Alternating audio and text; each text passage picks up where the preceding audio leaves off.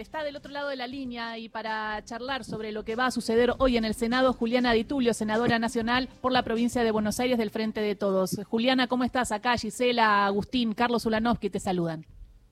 ¿Cómo están? Buen día, ¿cómo les va? Buen día. Bueno, jornada importante hoy en donde va a haber, se van a tratar algunos proyectos con mucho consenso, ¿no? Como el caso de Cromañón o como el caso de, eh, de proteger a los barrios vulnerables durante 10 años para eh, generar esta urbanización tan eh, necesaria, Juliana. Sí, también eh, lo de cultura, ¿no? De, de las industrias culturales. Y, y esta ley que se vence que hay que, que hay que renovar para que le dé seguridad, certeza a una industria que genera muchos puestos de trabajo, riqueza para el país, eh, para todo el país, ¿no? Porque es con una, una mirada federal, eh, estamos hablando de bibliotecas populares, estamos hablando de teatro, estamos hablando de cine, estamos hablando de música, estamos hablando de, de literatura, estamos hablando de, de todo. Entonces, eh, son, son este, bueno, leyes muy importantes que, que se van a votar transversalmente y, y sí, y otra que es muy importante que se vence, que además como se está venciendo, eh, los jueces están pidiendo desalojos masivos, ¿no? Es una maldad, pero bueno, es, es así eh, porque están especulando con que no llegamos a, votar la, sanción definitiva y que se entonces están pidiendo desalojos masivos en la mayoría de los barrios. Nosotros tenemos contacto con por supuesto eh, la, la organización que nuclea todas las los referentes y las referentas de los barrios de los barrios populares eh, lo de Cromañón, bueno, es un acto de justicia eh, y un acto de amor por parte de las víctimas, que son familiares de víctimas, o de víctimas que han sobrevivido, y la verdad es que, eh, bueno, es, es muy muy importante. Luego son, bueno, una, una serie de... Ah, bueno, y el CAR 2030 de... De, de la ciencia, ¿no? tecnología Sí. que es que es muy que es muy también muy importante pues vamos a poner en el, plan médico obligatorio eh, la atención integral de las mujeres víctimas de violencia eh, machista, eh, que eso también se se convierte en ley. Eh, bueno, es una jornada intensa, importante y, y con, con muchos proyectos de ley.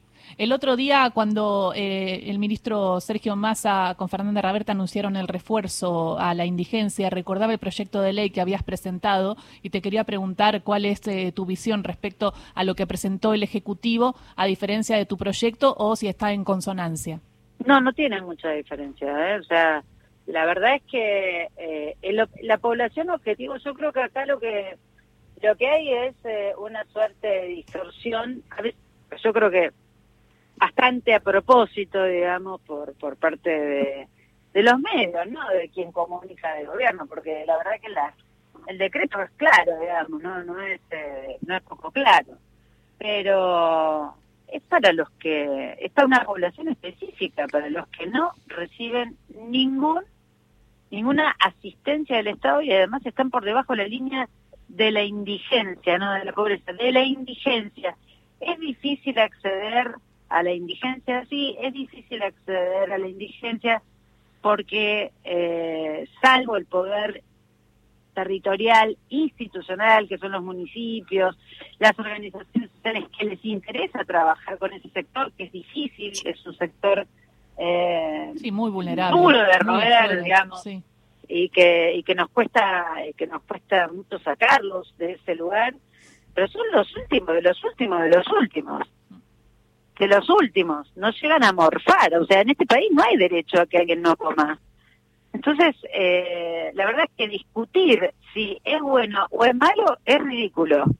Eh, ayer se publicó la Oficina de Presupuesto del Congreso, es un ente eh, profesional, digamos, que no, no es eh, político, hizo la evaluación de, de si estaba bien hecho ¿no? Por parte por parte de, mi comisión, digamos, de la que presido, que es Trabajo y Previsión Social, eh, la previsión, digamos, de cuánto sería el costo fiscal de esta, de esta asistencia de casi 2 millones cien mil personas que están por debajo de la línea de indigencia.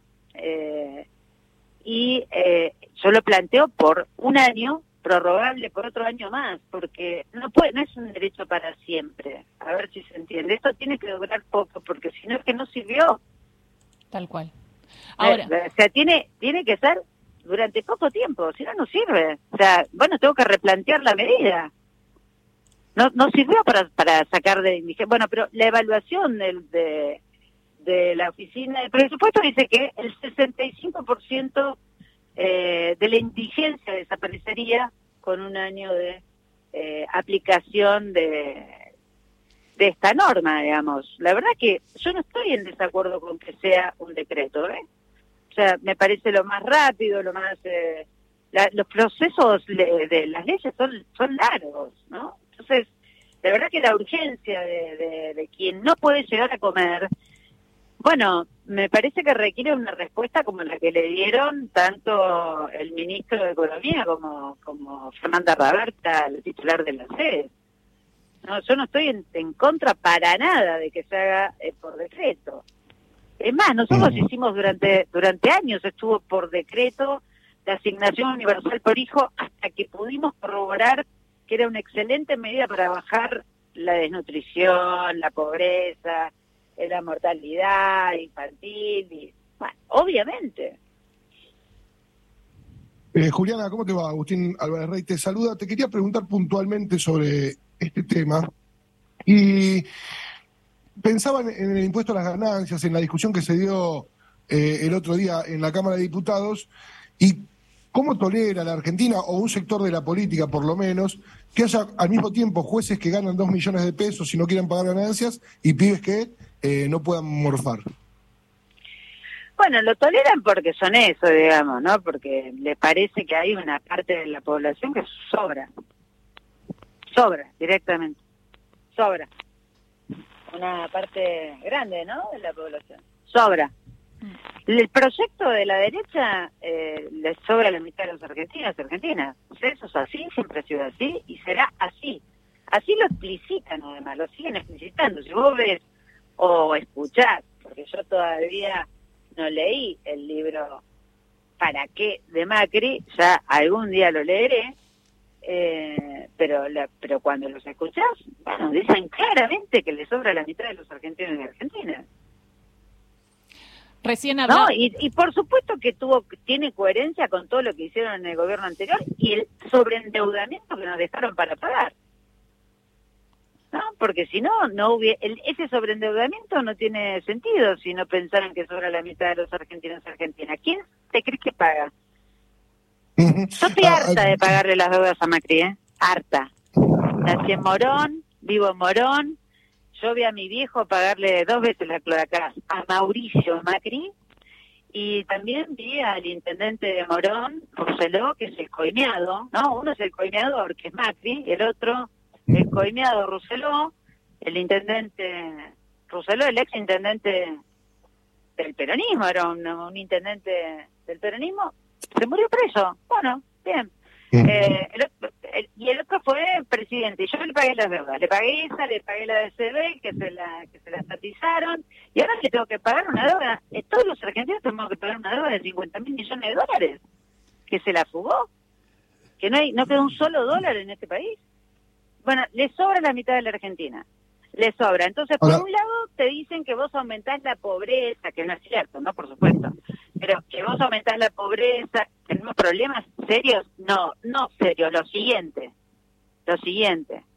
Eh, pero eh, eh, malabares estamos haciendo con un país que nos dejaron absolutamente arruinado y además porque despusieron todo la toda la trama social de la Argentina eh, eh, generaron una Argentina que no que al argentino no le importa el argentino al lado ni el argentino enfrente ni el nada absolutamente nada de descarte total si, si te reprime la policía, bueno, habrás hecho alguna cagada. ¿Viste? Es, es una cosa eh, horrible, sin, sin Estado de Derecho.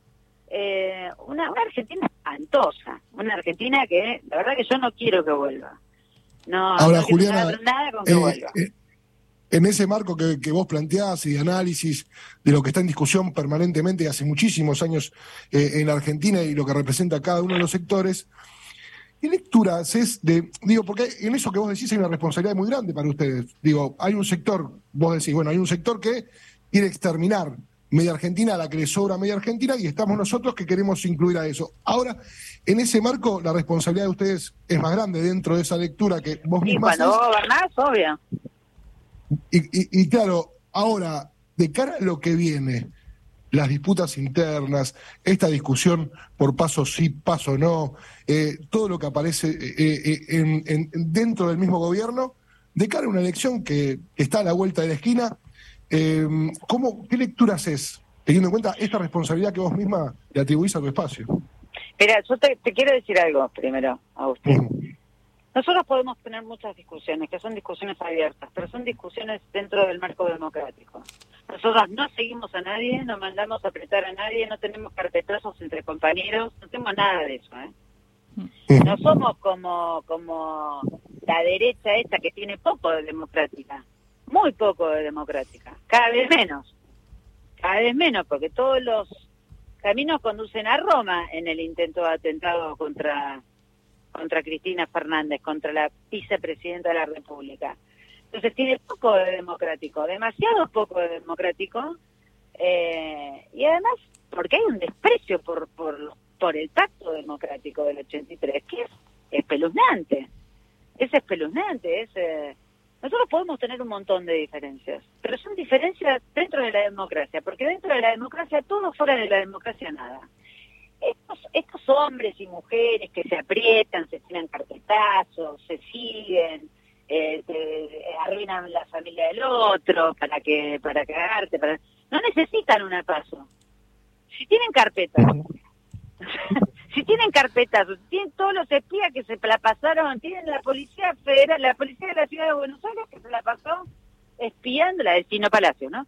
que se la pasó espiando eh, a troche. Entonces va a definir el que, que defina, que el que tenga más carpetas. Un día como ¿Eso hoy. es democrático? No, sí. O sea, no, eh, déjenme dar la discusión democrática en el Congreso de si las pasos sí o las pasos no, que eso es democrático. Lo que no es democrático es decidir quién va a ser el candidato de ellos a través de carpetazos. Habla Juliana Di Tulio, senadora de la Nación. Juliana, un día como hoy moría Néstor Kirchner, ¿eh? Eh, un muy fuerte, lo estamos recordando acá en esta mañana. Recordamos esos momentos épicos eh, y simbólicos en la democracia, pero además cómo hizo cambios drásticos e importantes eh, para el pueblo.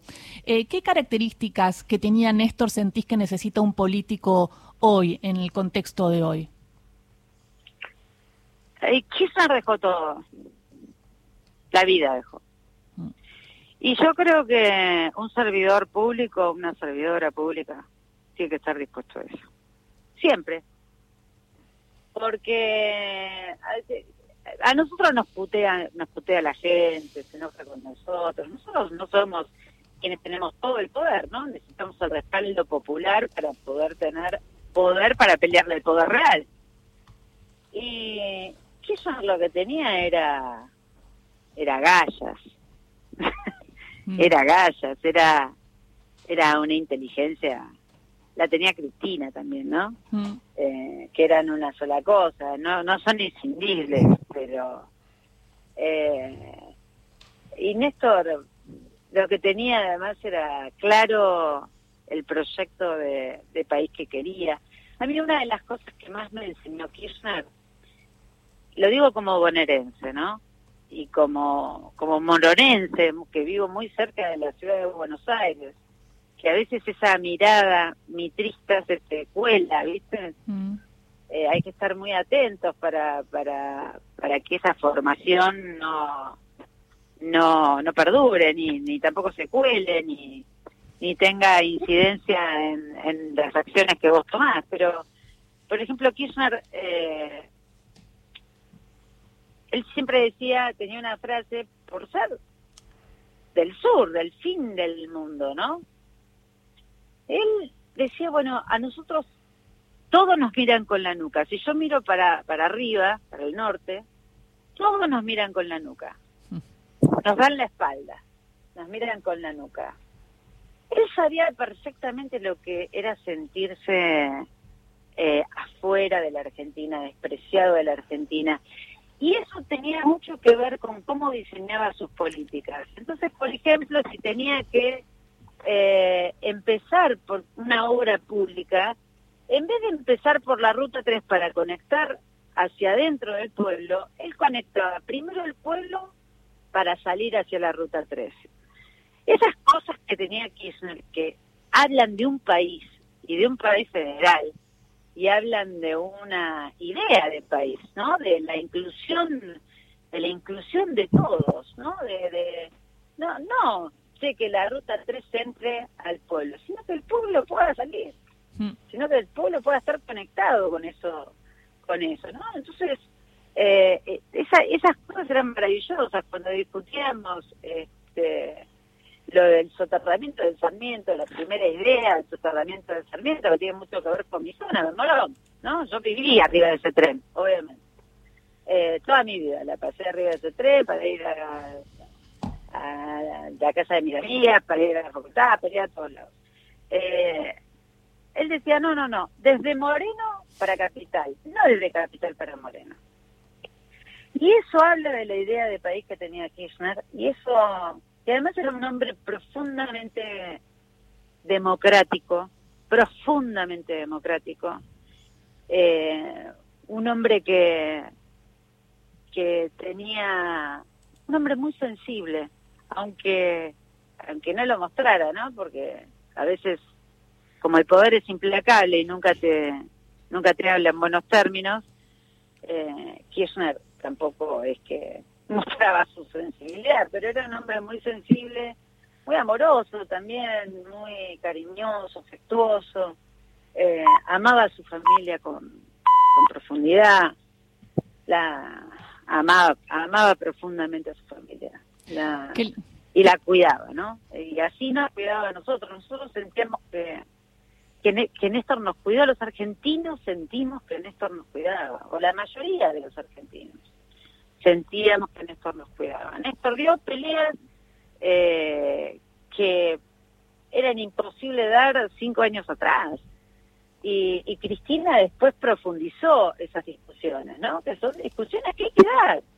Porque la renta se discute. Nos podríamos quedar con esta idea, ¿no? De que hay discusiones que hay que darlas y hay que animarse a darlas, ¿no? Hay que eh, animarse, hay que animarse, es por el pueblo, es por nosotros, y nosotros somos el pueblo. Mm. Salvo el 5% de la población de este país, que es rica, el resto somos pueblo.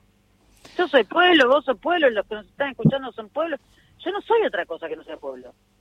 Gracias, Juliana, por este recuerdo de Néstor, por estas reflexiones acerca de la actualidad y que tengan una buena jornada hoy en el Senado. Son importantes todas los, las eh, leyes que se van a tratar eh, y, legislar eh, para nosotros y para el pueblo. Y gracias por el recuerdo de Néstor. Les mando un beso enorme. Beso grande. Juliana Ditulio, senadora nacional por la provincia de Buenos Aires del Frente de Todos, pasó por ahí vamos.